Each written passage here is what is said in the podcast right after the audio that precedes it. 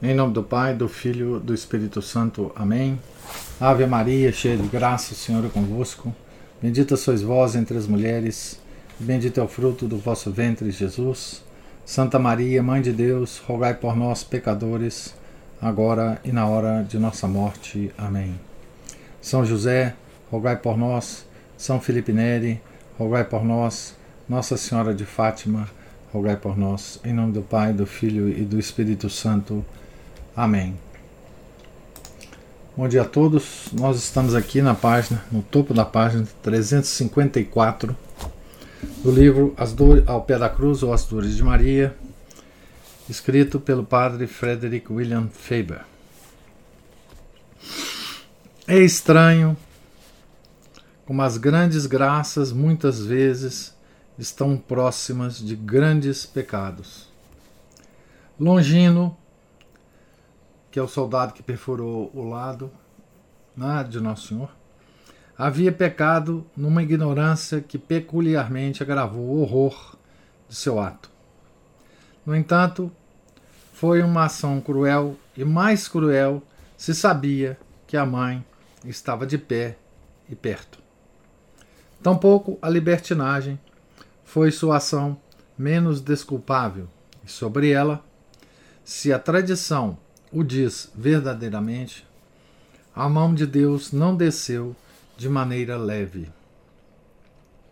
Ele disse estar sofrendo de alguma doença dos olhos que ameaçava causar-lhe uma cegueira total.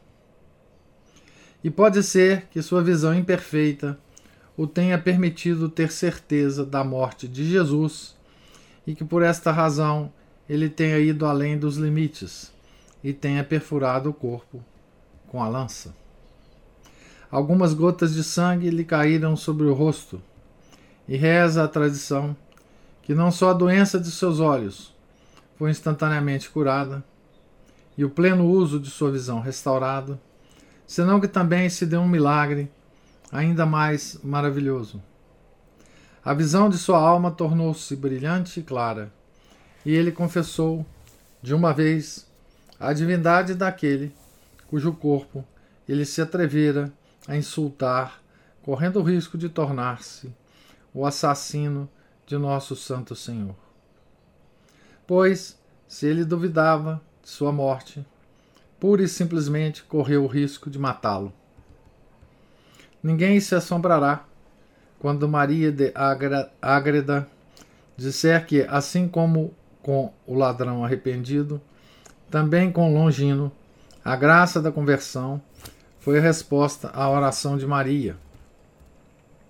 O próprio fato de ele ter sido instrumento para aumentar-lhe as mágoas ter-lhe-ia dado a ele um direito especial de reclamar suas orações, as orações de Maria. Né?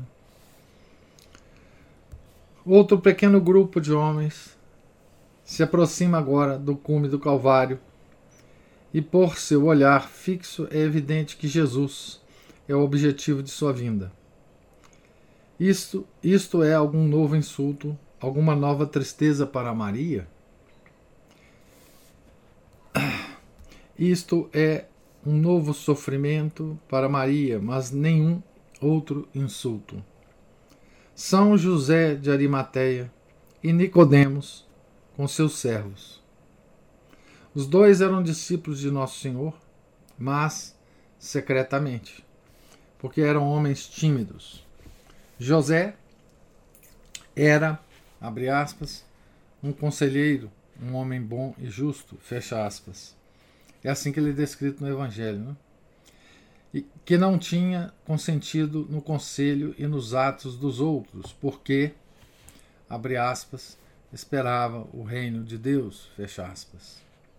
Nicodemos era homem instruído nas, nas Escrituras, o mesmo que viera com Jesus de noite por medo dos judeus, e aprendera dele a doutrina da regeneração.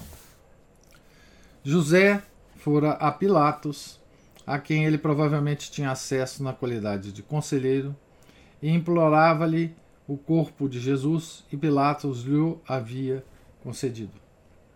Ele tinha então como nos diz São Mateus, abre aspas, um pano de linho limpo. A expressão entre aspas, né?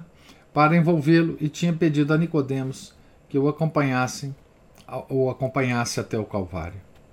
Nicodemos, como nos diz São João, trouxera consigo, abre aspas, uma mistura de mirra e de aloés, a qual pesava cerca de cem libras, fecha aspas. Também havia trazido seus servos para ajudá-los. Aproximaram-se de Nossa Santíssima Virgem, com a reverência e a simpatia mais profundas, disseram-lhe o que tinham feito e pediram-lhe permissão para retirar o corpo da cruz. Com o coração cheio de devoção às dores da Mãe Imaculada, chegaram perto da cruz e fizeram seus preparativos. Puseram a escada contra a cruz. José subiu primeiro e Nicodemos em seguida. Maria, com João e com Madalena, continuou imediatamente sob eles. Era como se alguma graça sobrenatural emanasse do corpo adorável e o cercasse, suavizando e dominando todos os pensamentos, fazendo seu coração arder de amor divino e apaziguando-os na mais profunda e na mais emocionante adoração. Os velhos tempos voltaram ao coração de, da mãe, bem como a lembrança do outro José, que tinha tido tão frequentemente o privilégio de lidar com os membros e tocar a carne sagrada do Verbo encarnado. Teria sido ofício seu descer Jesus da cruz. Mas ele fora-se para seu descanso, e outro, que tinha seu nome, tomou seu lugar. E isso foi doce e doloroso para Maria. Um José dera-lhe os braços para que descansasse, o outro lhe deu seu próprio sepulcro para que descansasse. E ambos devem entregá-lo com seus próprios braços a Maria. É estranha também a frequência com que os tímidos se tornam inesperadamente ousado, ousados. Esses dois discípulos que tinham tido medo de confessar abertamente seu mestre quando este vivia, agora enfrentam o público quando ainda os apóstolos permaneciam em seu esconderijo. Felizes os dois. Com que doce familiaridade e com que preciosa proximidade Jesus lhes recompensará no céu o serviço piedoso. Com mão suave, tremendo, como se sua natural timidez se convertesse em reverência sobrenatural. José toca a coroa de espinhos e delicadamente a solta da cabeça em que foi fixada, desemaranhando-a do cabelo, e sem atrever-se a beijá-la, passa a Nicodemos, e este a João, e este a Maria, que a recebe com devoção, que nenhum coração além do seu poderia ter. Cada mancha de sangue parecia ter vida e entrava em seu coração como o sangue de seu filho, enchendo-a mais e mais profundamente do espírito de sua paixão. Quem pode descrever com que toque reverente, enquanto o corpo frio era um forno de celestial amor ardente junto a seu coração, José afrouxou os pregos, de modo que não esmagasse ou mutilasse as abençoadas mãos e os abençoados pés que haviam perfurado. Foi tarefa tão difícil que somos levados a acreditar que anjos os ajudaram. Cada prego foi silenciosamente entregue a Maria.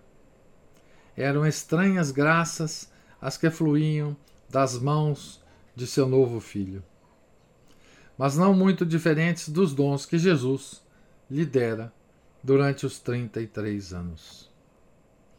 A terra nunca tinha visto adoração de dor como a que a mãe prestou a essas relíquias, mudas. Enquanto desciam do alto da cruz, talvez úmidas do preciosíssimo sangue, que ela adorava em sua união ininterrupta com a pessoa do Verbo eterno. Mas que agonia era toda essa adoração! Que feridas novas esses instrumentos, estes instrumentos da paixão lhe faziam no coração. Que feridas antigas não reabriram. Mas a dor maior ainda estava por vir. O corpo foi separado da cruz. Cada vez mais espessamente, os anjos se reuniram em volta, enquanto excitações de amor lhes trespassavam com felicidade extática a grande inteligência, inteligência angélica, né? Maria está ajoelhada no chão. Seus dedos estão manchados de sangue. Ela estende o pano de linho limpo sobre os braços e prende-o para receber seu filho. O filho pródigo, que ele volta assim. E não fora ele pródigo? Não tinha voluntariamente saído de sua casa tranquila para o mais selvagem e o mais rude dos mundos, a léguas e léguas de distância da pureza e do, do, do amor do coração imaculado? Não tinha gastado toda a sua fazenda com companheiros inúteis e desprezíveis? Não fora pródigo de seu sangue, de sua beleza, de sua inocência, de sua vida, de sua graça, de sua própria divindade? E agora lhe estava voltando assim Pode tal dor, tal acumulação de dores ter qualquer nome? Ela pode suportar-lhe o peso? Que peso? O da dor ou o do corpo? Não importa. Ela pode suportar a ambos. De cima, o corpo desce lentamente. Ela lembra-se da meia-noite em que o Espírito Santo descera em Nazaré. Agora é o Filho Eterno o que tão estranhamente deslumbra sua mãe, ajoelhada. José tremia sob o peso, mesmo enquanto Nicodemos o ajudou. Talvez tampouco fosse somente o peso o que o fazia tremer. Maravilhosamente a graça o sustentou. Agora está baixo o suficiente para João tocar a cabeça sagrada e recebê-la nos braços. E Madalena segura os pés. É seu antigo posto. É seu posto no céu agora. A mais elevada penitente. O mais belo dos espíritos, a que se perdoou os pés né, que ela lavou de Jesus, né? É, e enxugou com seus próprios cabelos, né? Naquela passagem lá da casa do fariseu, né? Ela segura os pés, né?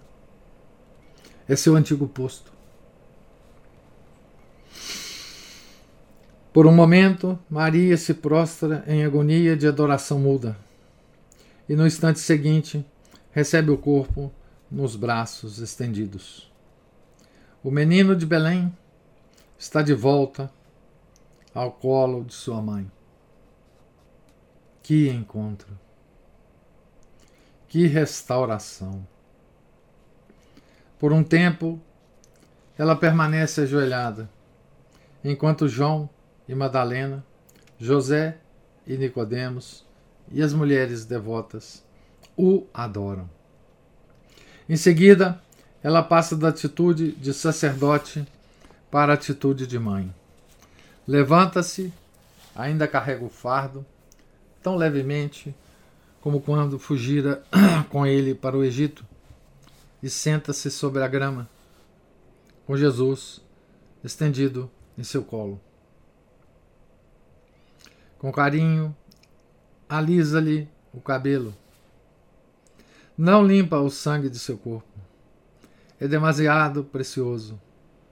E em breve ele quererá todo o sangue de volta. O que está no calçado dos homens e no pavimento de Jerusalém, as raízes das oliveiras do Getsemane, nas raízes das, olive das oliveiras de Getsemane. Mas ela fecha cada ferida, cada marca de chicote, cada punção dos espinhos, com uma mistura de mirra e de aloés trazida por Nicodemos. Não havia parte de seu semblante, não havia marca em sua sagrada carne que não fosse ao mesmo tempo uma dor para ela e um motivo de meditação profunda. Sua alma viu a paixão em seu corpo, como os homens traçam suas viagens num mapa. O próprio silêncio de seu ofício, a própria concentração de seus pensamentos, sem distrações, parecia capacitá-la a ir cada vez mais fundo em seus sofrimentos e senti-los com maior amargura que antes. Em nenhuma das anteriores etapas de suas dores ela tivera de controlar os gestos comuns e as explosões de dor como nessa noite, nessa noite de primavera, com o corpo morto de seu filho no colo. Alisando, ungindo e compondo as inúmeras marcas de vergonha e de sofrimento que estavam nele. Era vão ouvir as aves cantar e sentir o peso do eclipse ser removido dos corações. Eram vãos os perfumes das folhas de figueira, levantando-se ao ar fresco e os botões estourando. Sua dor ultrapassava a suavidade da natureza, pois sua flor fora cruamente colhida e estava seca sob seu joelho. Ela realizou sua tarefa como um ato de religião, com diligência, não satisfazendo a dor de que seu coração estava cheio. O corpo morto parecia-lhe obediente a ela como nunca. O bebê de Belém, obediente em tudo. Ela disse a Santa Brígida que os braços estendidos não poderiam fechar-se e deitou-os a seu lado ou os cruzou sobre o peito. Deveríamos dizer que não se fecharam em vez de não poderiam ser fechados. Ele não vai abandonar os braços estendidos, que parecem convidar o mundo inteiro para seu abraço. Havia espaço para tudo dentro dele, porto suficientemente grande para todos na criação. Se o levantar das mãos sob a cruz foi um sacrifício da tarde, expressão entre aspas, ao Pai Eterno, os braços estendidos indicavam que nenhum homem estava excluído de seu chamado e de sua acolhida. Ele levaria consigo, para o túmulo, a forma e a figura de um crucificado. E Maria compreendeu por que os braços estavam rígidos e conteve a violência doce que ela estava prestes a usar. Ele deve ser envolto na mortalha, assim, para pregar o amor grande, amplo, acolhedor. Maria tem agora de olhar pela última vez a face morta. As mães vivem toda uma vida em, se, em seu último olhar. Quem pode dizer como se sentia Maria?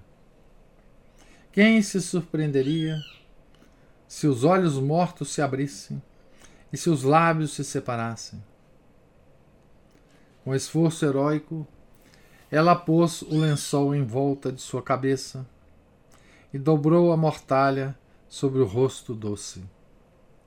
E agora há verdadeira escuridão em torno dela. O próprio cadáver tinha sido uma luz e um apoio. Ela tende a apagar a luz.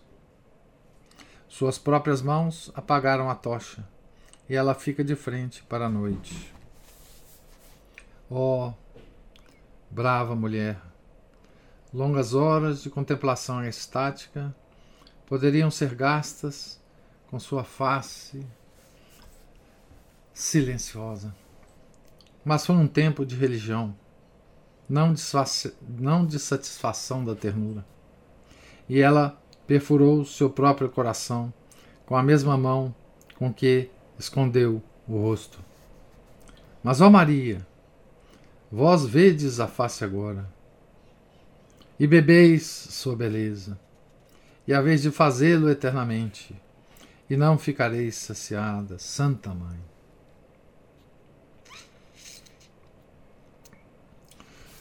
Quando passamos da narrativa da sexta dor ao tratamento de suas peculiaridades, notamos, então agora ele vai começar a peculiaridade, né? notamos uma característica que perpassa toda a dor. Ela envolve perpetuamente as imagens da sagrada infância e do Santíssimo Sacramento. A paixão parece perder-se de vista, como se fosse um simples fundamento. A superestrutura é esculpida com o simbolismo de Belém e do altar. Dificilmente há uma ação de Maria em toda a dor que não traga à mente os velhos tempos da mãe e da criança, ou os dias vindouros do sacerdote e da hóstia. Quando ela se ajoelha para receber o corpo e permanece ajoelhada, para que os outros o adorem, quando o ministra e manipula com reverência, quando o cuidado com o corpo do Senhor causa ansiedade ao coração, e sua dor vem do medo de cometer sacrilégio, não podemos deixar de ter o Santíssimo Sacramento continuamente diante de nós. Seu comportamento externo aparece como se fosse o um modelo de onde a igreja tirou suas rubricas da missa, da bênção ou da procissão. Seu temperamento interior parece a disposição ideal dos bons sacerdotes em virtude de serem custódios do Santíssimo Sacramento. Em certa medida se vê uma prefiguração da adoração do Santíssimo Sacramento nas ações e nos gestos de José, de Nicodemos, de João e de Madalena. Assim, aparece um novo conjunto de ideias nesta dor. Enquanto parece complemento da crucifixão e inseparável dela apenas imaginariamente, descobrimos que seu espírito interno, seus exemplos, suas alusões, sua doutrina, suas figuras pertencem, pertencem a uma região totalmente diferente da região da paixão. Isto, isso revela a real distinção entre esta dor e as precedentes. A conexão mística do Santíssimo Sacramento com a Sagrada Infância foi tratada em outro lugar. O Santíssimo Sacramento é como a continuidade real da infância em memória da paixão. Assim, na sexta dor, parece que Nosso Senhor indicou como permaneceria para sempre com sua igreja no sacramento do altar. Desse momento em diante, as antigas imagens de Belém voltavam na forma do Santíssimo Sacramento. Essa não é tanto uma separada peculiaridade desta dor, como é sua alma, seu significado, presente em cada aspecto, marcando as disposições de Maria e dando caráter especial às suas lições. Que beleza, né?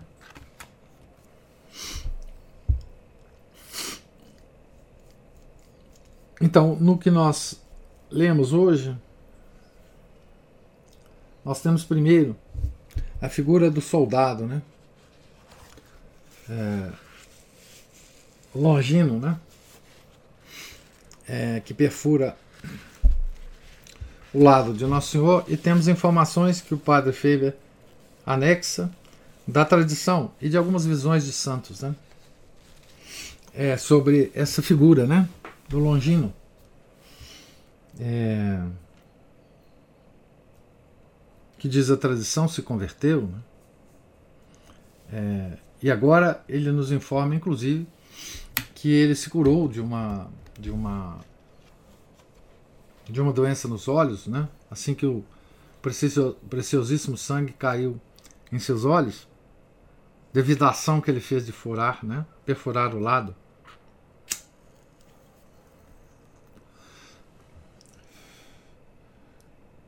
Longino é tão interessante nessa história como personagem, né? Como o é o bom ladrão, né? É, Longino, ele é uma figura que a gente, para nós, pobres mortais, a gente nunca deve esquecer, né? Que é nele e no bom ladrão, né? Há uma ação é, real da misericórdia de Deus, né? Para com os pecadores arrependidos, né? Não importa a ação do pecador, né? É, a ação de Longino foi muito mais, talvez muito mais grave do que a do bom ladrão, né? É, porque ele praticou um ato de sacrilégio, né? Perfurar o sagrado corpo do nosso Senhor, né? Depois entram, entram do, do, dois personagens em toda essa esse drama, né, da descida de Nosso Senhor da Cruz, que é Nicodemos e São José de Arimateia, né? Ele é santo da igreja, né? Tem um dia dele que não tem muito tempo que passou, não. Eu não lembro mais exatamente o dia de São José de Arimateia, dia da festa. Mas então, aí ele chama atenção por uma coisa muito interessante, né, que é como que os tímidos, as pessoas tímidas, em certas situações de vida, eles têm uma força e uma coragem é, impressionantes, né? Então, os dois eram seguidores secretos de Nosso Senhor, discípulos secretos de Nosso Senhor. Né? E tinham medo, né? Tinham medo dos fariseus, tinham medo de Anás e Caifás, né? Tinham medo. Mas naque, naquele momento, né, eles se agigantaram. Né? Então José de Arimateia foi a Pilatos pedir o corpo. Já era uma, uma demonstração pública né, de reverência. Né? E Nicodemos foi ajudá-lo a descer Nosso Senhor da Cruz. Né? Então essas também são figuras que às vezes passam despercebido no, na nossa leitura, né? mas que são figuras exemplares para nós, né? é, fica como exemplo né, da, daquele momento na, na vida em que a gente tem que ser corajoso. Né? A gente não pode mais ser discípulo secreto de Nosso Senhor. Né? E depois vem a descrição linda, né? belíssima do Padre Faber, da descida dos, de Nosso Senhor, da, do, da, do, da, da, extração né, dos, dos cravos que os, o fixavam na cruz, né, é, da extração da coroa de espinhos. Né.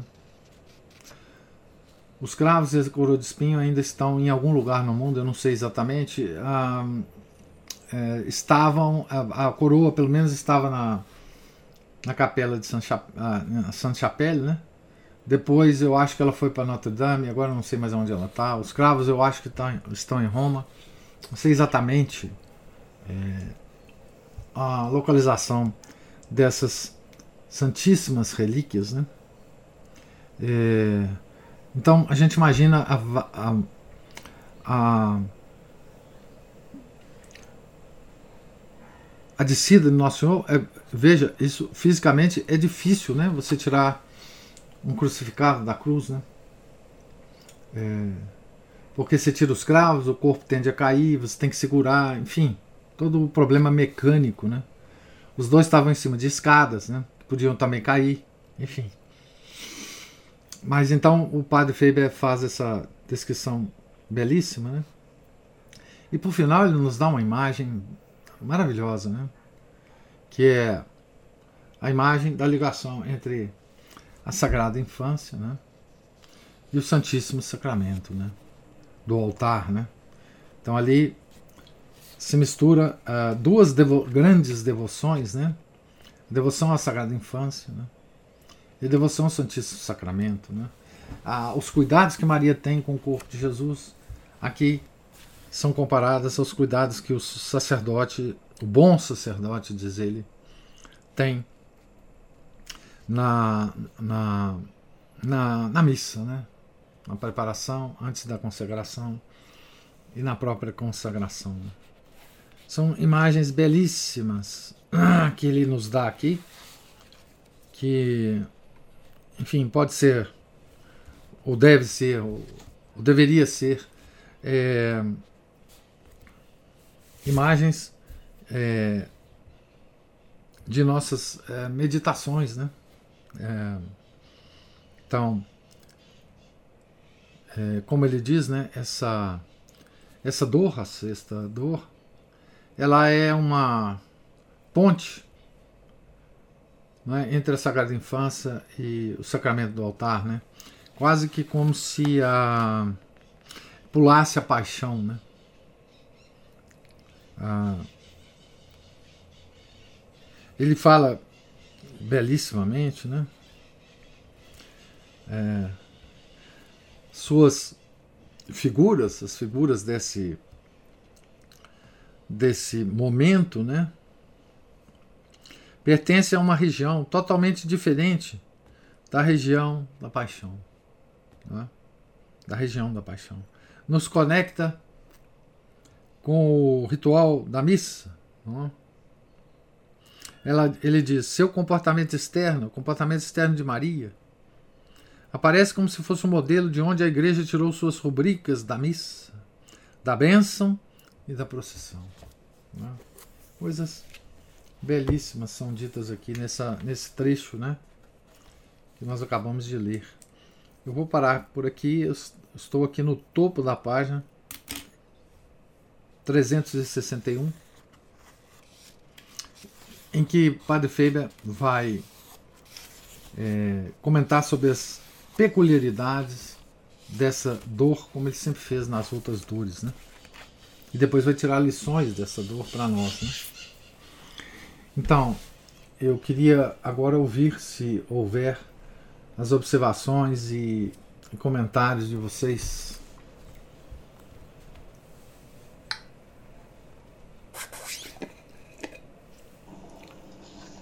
Que riqueza da leitura desse, desse livro, né, professor? Que, entre outras coisas, é, o padre Faber parece que foi mesmo iluminado pelo Espírito Santo para escrever como ele escreveu, né? E para nos chamar a atenção para personagens que passam tão Isso. desapercebidos nos evangelhos. Né? Ah. A gente não fica pensando ness, nesses detalhes né, que que para os quais ele nos, nos chama a atenção aqui. É, essas personagens são incríveis. Incríveis. E a gente já tinha visto uma mostra disso em vários santos, mas fiquei pensando na, na, no sacrifício, né? Que é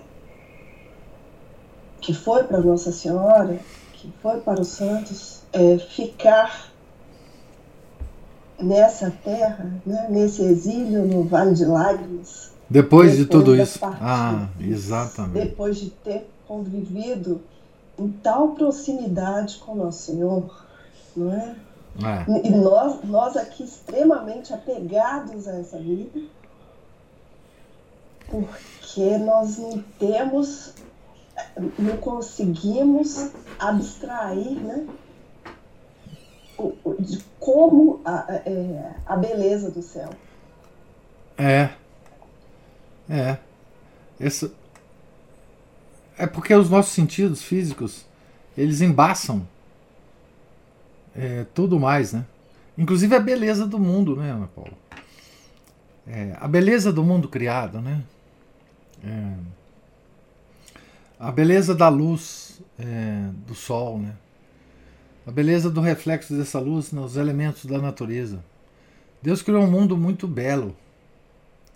Só que essa essa beleza que nos envolve, né, é, ela embaça, né, uma beleza muito muito mais muito mais luminosa, né. É, muitos santos dizem, né, que essa luz que nós vemos com nossos sentidos físicos, né, parece sombra comparado com a luz é, do céu. Né? É, São João Bosco tem um, um, sonho em que ele vai lá num pré-céu, encontra lá São Domingos Sábio, e ele se convence que aquele lugar é o céu. Domingos Sábio fala: não, isso aqui não tem. Isso aqui não tem comparação com o céu. E no lugar que ele estava, já não tinha mais comparação com, com a natureza. A, o brilho da, do ambiente em que ele estava, o brilho da luz, o brilho das plantas, o brilho das coisas, os, os, a música que ele ouvia, era tudo muito celestial, né? De forma que ele se convenceu de que estava no céu. São Domingos Sá falou: não, isso aqui não tem comparação com o céu.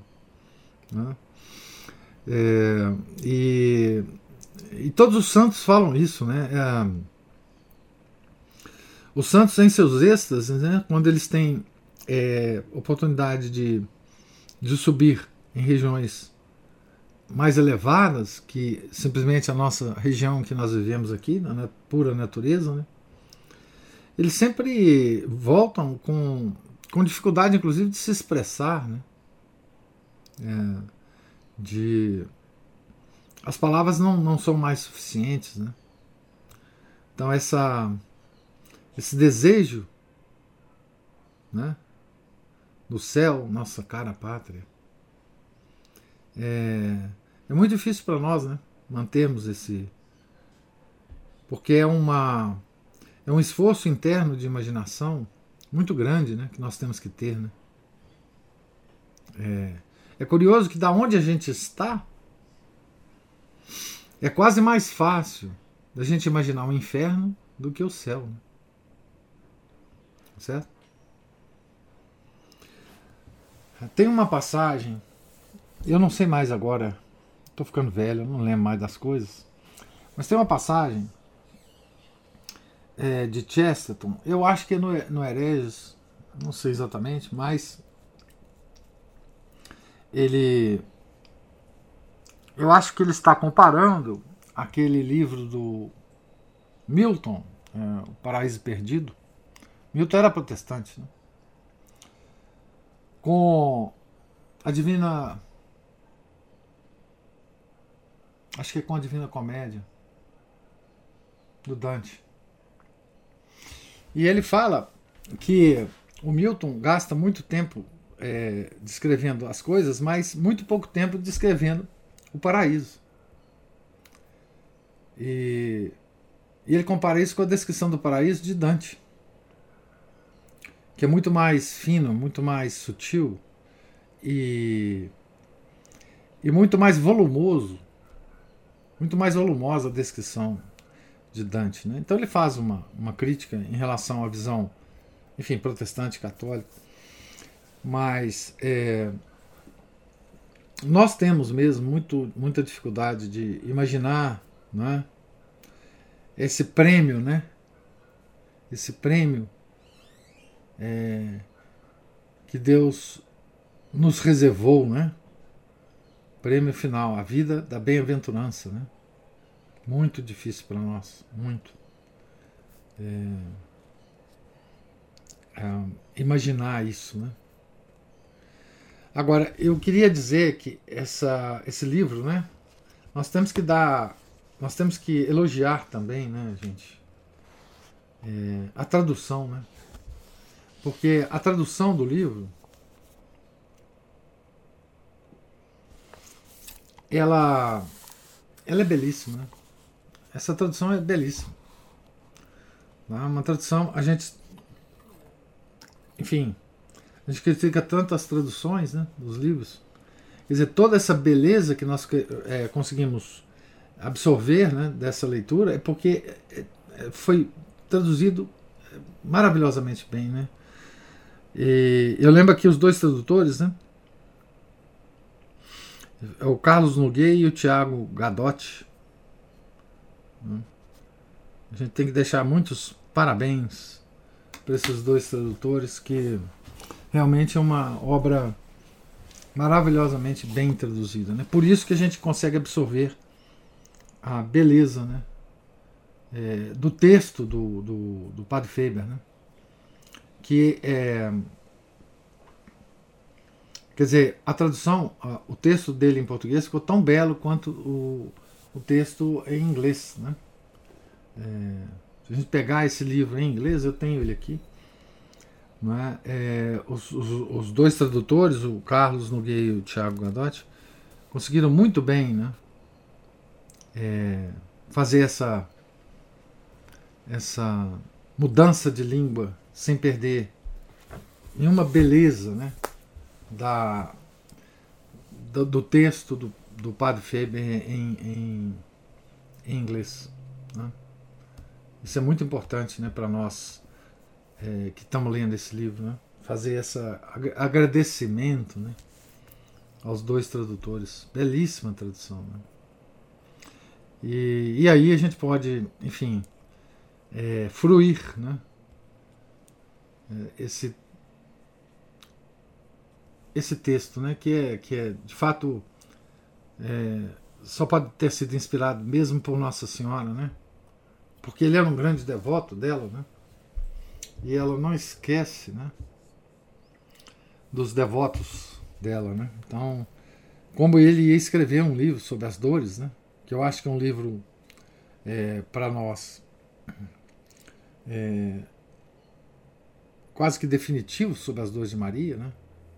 É claro que a gente pode ler os padres, a gente pode ler toda a tradição da igreja sobre isso, mas um livro só, né, é, escrito com tal unção, eu acho que esse, essa, essa obra é uma obra definitiva sobre as dores de Maria. É. Não há outra, né?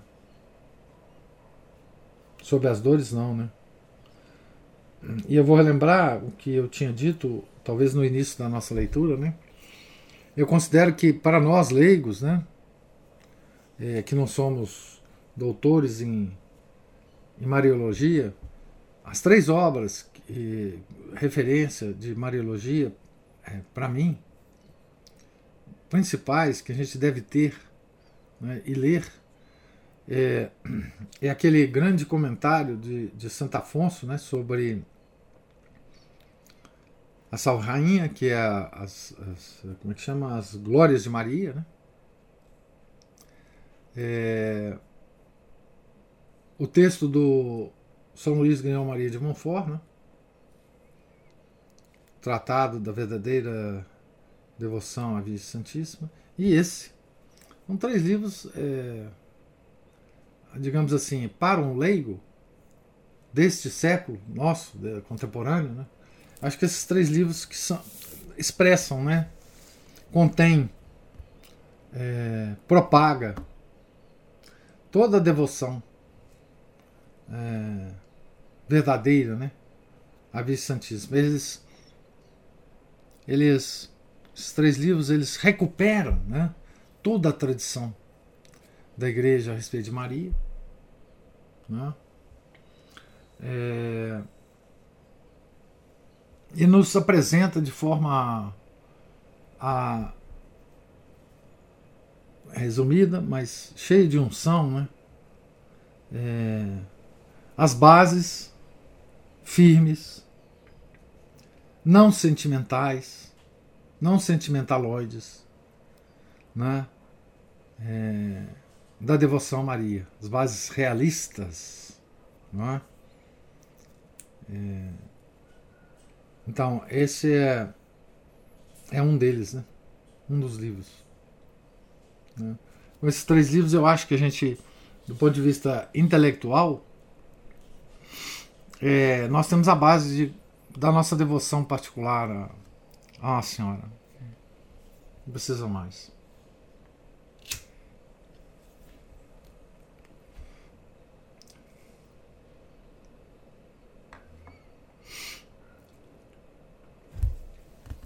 Alguma Outro comentário, alguma outra observação? É só que a leitura de hoje também me remeteu ao filme do Mel Gibson, no momento em que Nossa Senhora, é, depois de ter recebido da Cláudia, né, que é a esposa do Pilatos, uhum. os, os, panos, né? pedaços né? de linho, isso, tem o cuidado de ir limpando o sangue de Nosso Senhor no chão. Como importante é. aquele sangue, né? É. É, só ela via nesse momento a importância, né? Sim. Só ela. Ninguém mais. Então, por isso que ela era a igreja. Né? Ela era a igreja. E, e por causa disso, né? Muito provavelmente por causa disso, é, Nosso Senhor não a levou com ele né, para o céu, naquele momento. Né?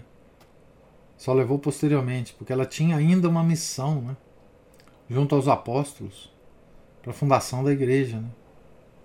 Então, é, ela ainda teve que ficar aqui, entre nós, entre os apóstolos, para dar-lhes força, né?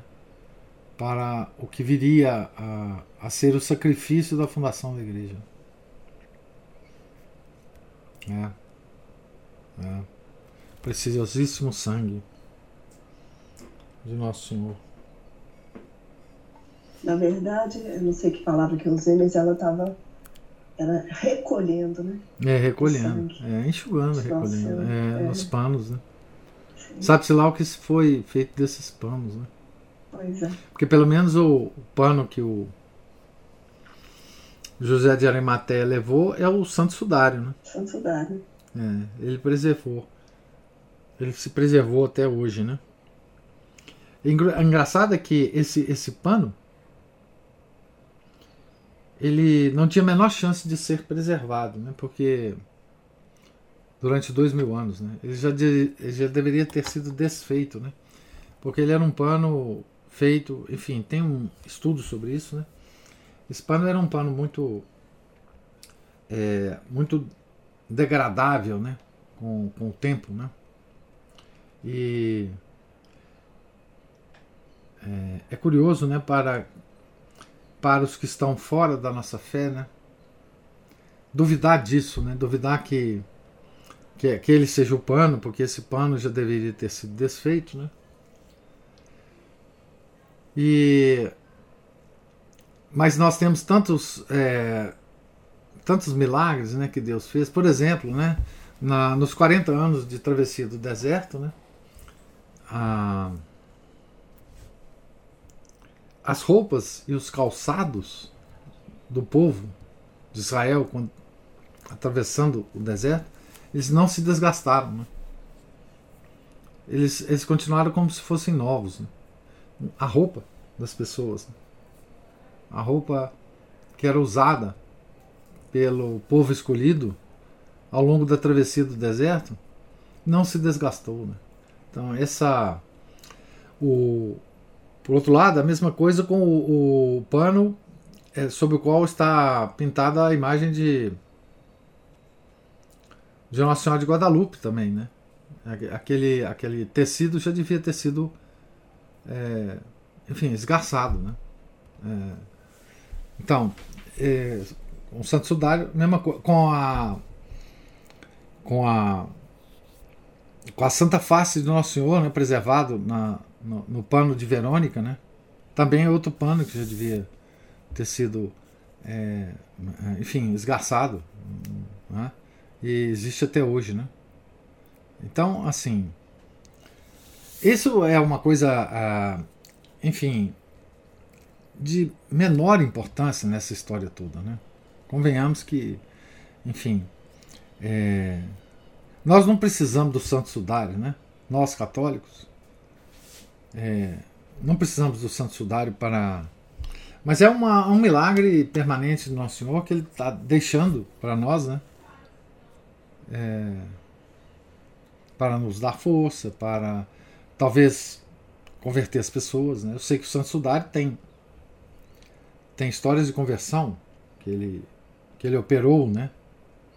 É, mas enfim, são os desígnios de Deus que a gente não é, não sabe como né? a própria cruz, né? Como ela foi achada milagrosamente, é, mas que não precisava né? para nós, né? É, para nossa fé, né? Nossa fé não é baseado nisso, baseada nisso, né? para ver que é preciso mesmo uma disposição da pessoa para acreditar. É. E Deus quer isso, né, é. professor? Exatamente. Essas coisas externas. Tem tanta prova. Para determina, determinadas pessoas isso não funciona nada, né? O negócio está ali. Você imagina assim, 99% de todas as os corpos incorruptos, das hóstias sangrando, desses desses tecidos, né? É, da Sagrada Face, do sudário. E o solo onde está, onde estão essas relíquias, esses santos novos, é a Europa.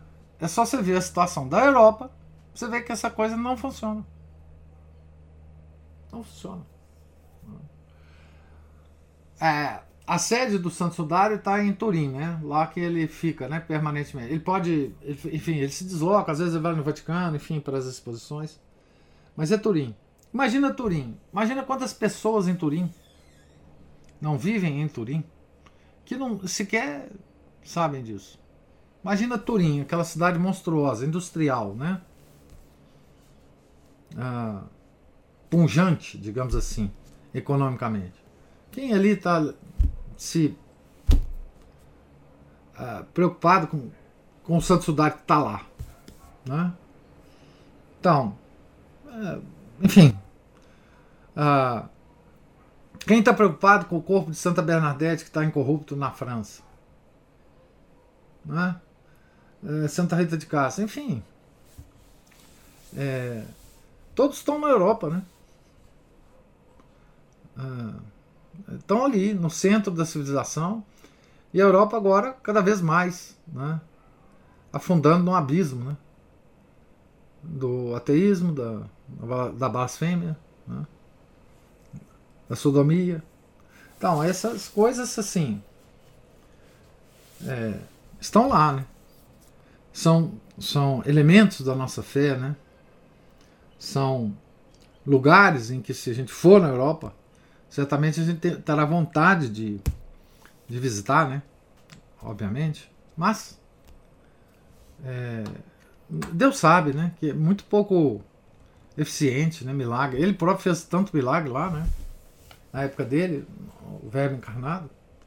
E. Ah, para algumas pessoas, obviamente, isso faz muito sentido e tem muita influência. Né?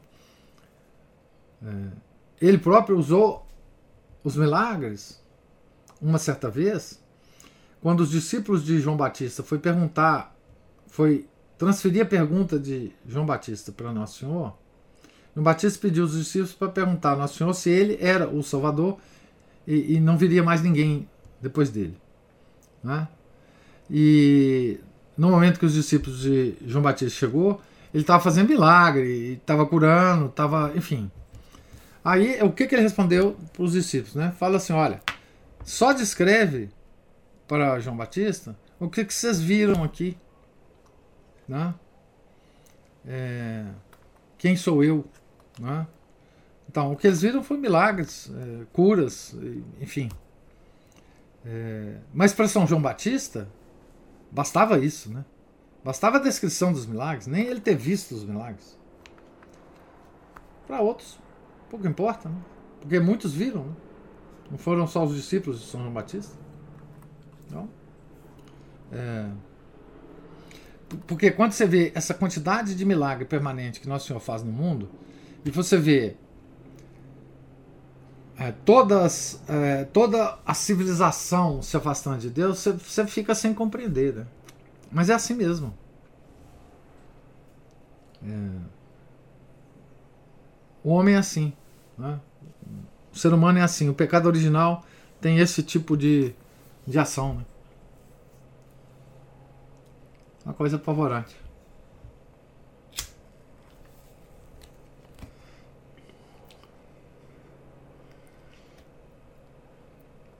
É, mais alguma observação? Só, pensando aqui que nós somos um milagre ambulante, cada um de nós, né? Porque sem a gente pensar, o nosso coração está batendo, estão havendo trocas de, né, de oxigênio por gás carbônico no nosso pulmão, a digestão, as coisas estão acontecendo antes mesmo que a gente, a gente movimenta uma mão, sem pensar, vou movimentar a mão, o dedo, tantos graus. É, isso é um milagre. É. Nós somos um milagre verdadeiro. Nós somos. Mas, mas a gente não pensa nisso. Não. E outra coisa, esse milagre, ele só acontece por ação direta de Deus, né, Ana Paula? Sim. Tudo isso está sendo gerenciado por Deus. Sim que nos sustenta o tempo todo. É.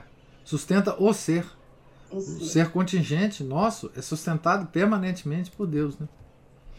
E aquela imagem, né? Se Deus parar de pensar na gente, a gente desaparece por nada, de novo. Uhum. É só a vontade dele que nos mantém assim, né? É, é, então é aquele negócio, né? É, tudo foi criado para dar glória a Deus, né? Porque é, é, é, porque tudo que é criado é mantido na criação por ação dele. Porque se não fosse ele, nós desapareceríamos. Então, esse é, é o fato fundamental que nos, nos é, obriga a dar glória a ele. Porque a nossa própria existência depende dele. Né? Não só a existência corporal, né? mas é, a, a própria existência física, né? a própria existência física, a, da alma, desculpe, não só a corporal, mas a da alma também, né? que é a criação dele, né? a criação dele. Então, é, então, de milagres, digamos assim, naturais aos milagres extraordinários, isso existe no mundo permanentemente. Né? Deus não parou de fazer milagre. Né? É, porque as pessoas têm a, a, percepção, né, às vezes a noção errada, de que os milagres só aconteceram dois mil anos atrás, agora não acontece mais nada. O Espírito Santo parou de fazer, de inspirar as, as pessoas, né? Nosso Senhor esqueceu da gente não faz mais milagre pra gente. Né? Mas ao contrário disso, há uma pletora de milagres acontecendo a todo momento. Né?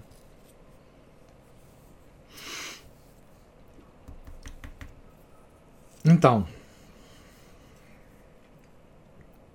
mais alguma observação?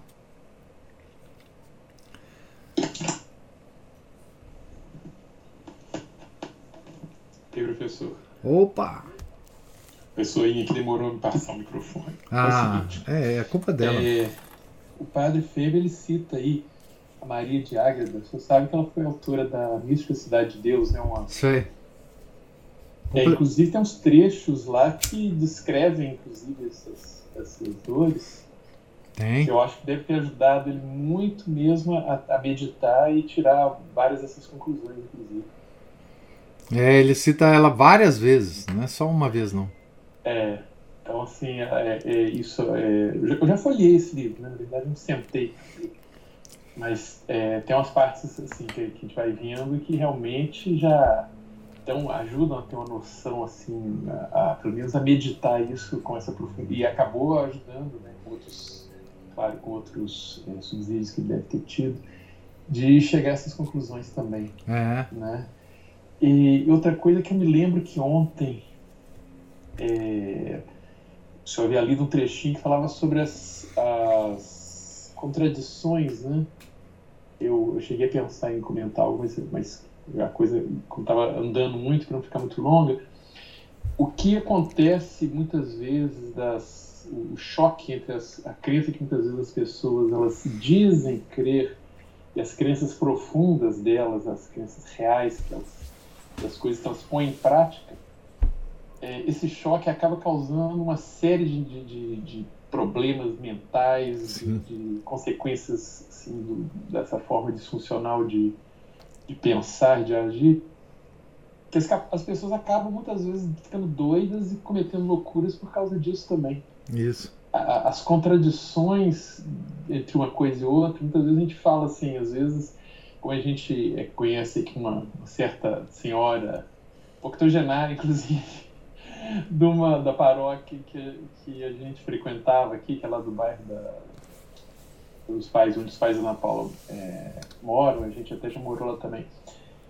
É, a gente fala que ela, às vezes, na hora do credo, ela deveria fazer um minuto de silêncio, porque, para ser mais sincera, né?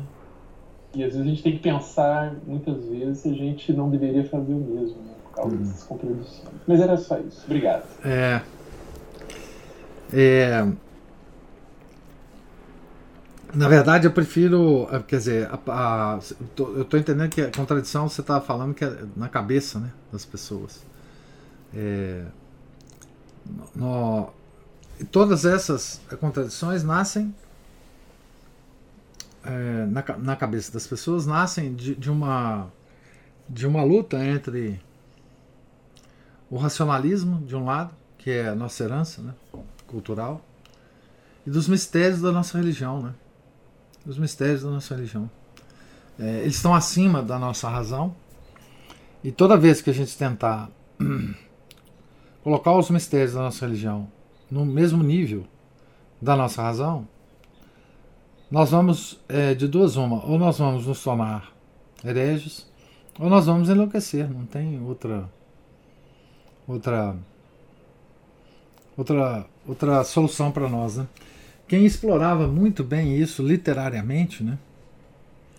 É, ou quem explorou isso literariamente muito bem, foi, foi o Chesterton, né? ele chamava isso de paradoxos. Paradoxos do cristianismo. É, tem um capítulo, inclusive, do, do acho que do, do livro dele de, da ortodoxia, né?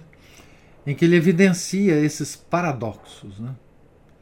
É, é, é, porque paradoxo é uma aparente contradição. Né?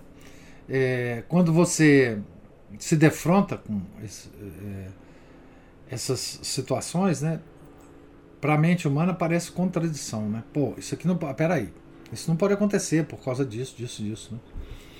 E, e o credo que você está falando, né? O credo é o resumo dos mistérios da nossa fé, né? Então. ai, ai. Eu entendi bem o que você falou, né? Eu preferia ficar calado né, e não expressar esses mistérios se a gente não tem é, a docilidade né, para aceitar esses mistérios, né, mesmo que não, não explicados e mesmo que acima da nossa razão. É verdade.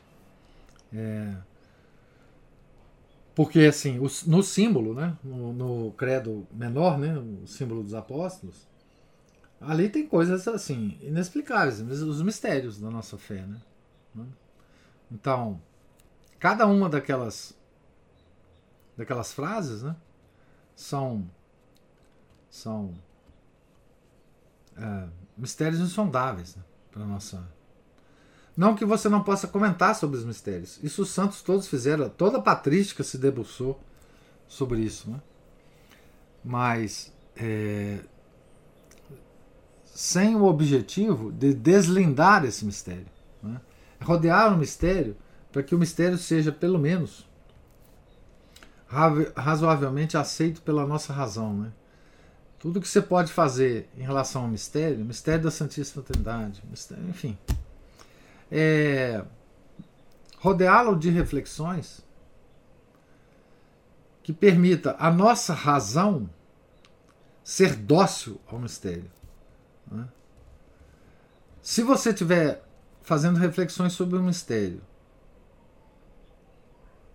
para entendê-lo, para rebaixá-lo ao nível da nossa razão, ou você fica doido ou você cria uma heresia, né? Como o Ário, por exemplo, criou a heresia do arianismo. Como todos os outros hereges criaram heresias parecidas. É quando você se convence de que você entendeu racionalmente um mistério. O que os santos padres fizeram, o que todos os santos fizeram, foram foi rodear esse mistério de reflexões que convencem a sua razão de ser dócil ao mistério. Isso pode ser feito. Né? Ou deve ser feito. É muito bem feito pela patrística toda, né? depois os medievais, São Tomás de Aquino, enfim. Né? É, mas fora isso, você fica. Você fica. Você vive. Você vive uma vida de, de meio neurótica né, com relação à, religião e, e vive uma vida religiosa artificial, né?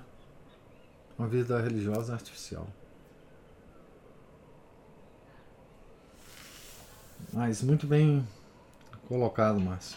Isso mesmo. É, bem colocado foi o que o senhor disse, ficou perfeito. Porque também um, um louco acaba sendo um herege prático, né? Ah, sim. Só na especulação. Né? E a gente tem esses esclarecimentos né, sobre o mistério suficiente para entender e convencer a nossa razão e a meditação, né, para a gente tirar um fruto prático, para justamente mover nossa vontade, é. de, de colocar aquilo em prática. É. Né, de saber como se coloca e desejar colocar em prática. Para além da razão. Para além da razão. Isso, para além da razão. Com ela, mas além dela. É. Exatamente. É. Pessoal, é. brilhou nessa. o, o, o Márcio, o, o Chess dizia que o louco é aquele que se perdeu tudo, menos a razão. né? Não é? É. Louco é que ele perdeu tudo, menos a razão. É, Obrigado, hein? Falou, meu cara.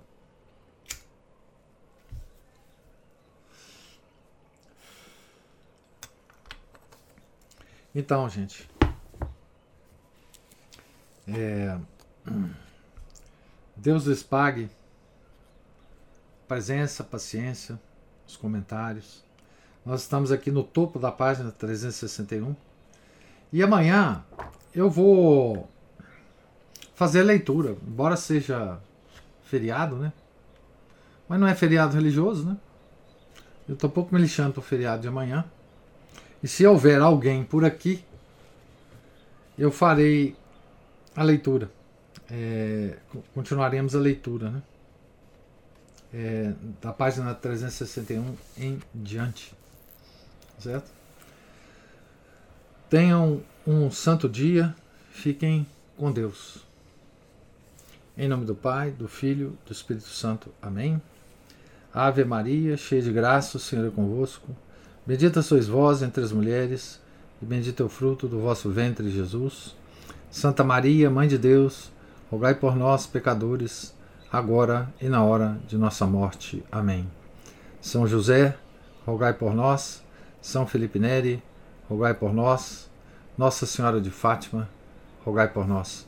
Em nome do Pai, do Filho e do Espírito Santo. Amém.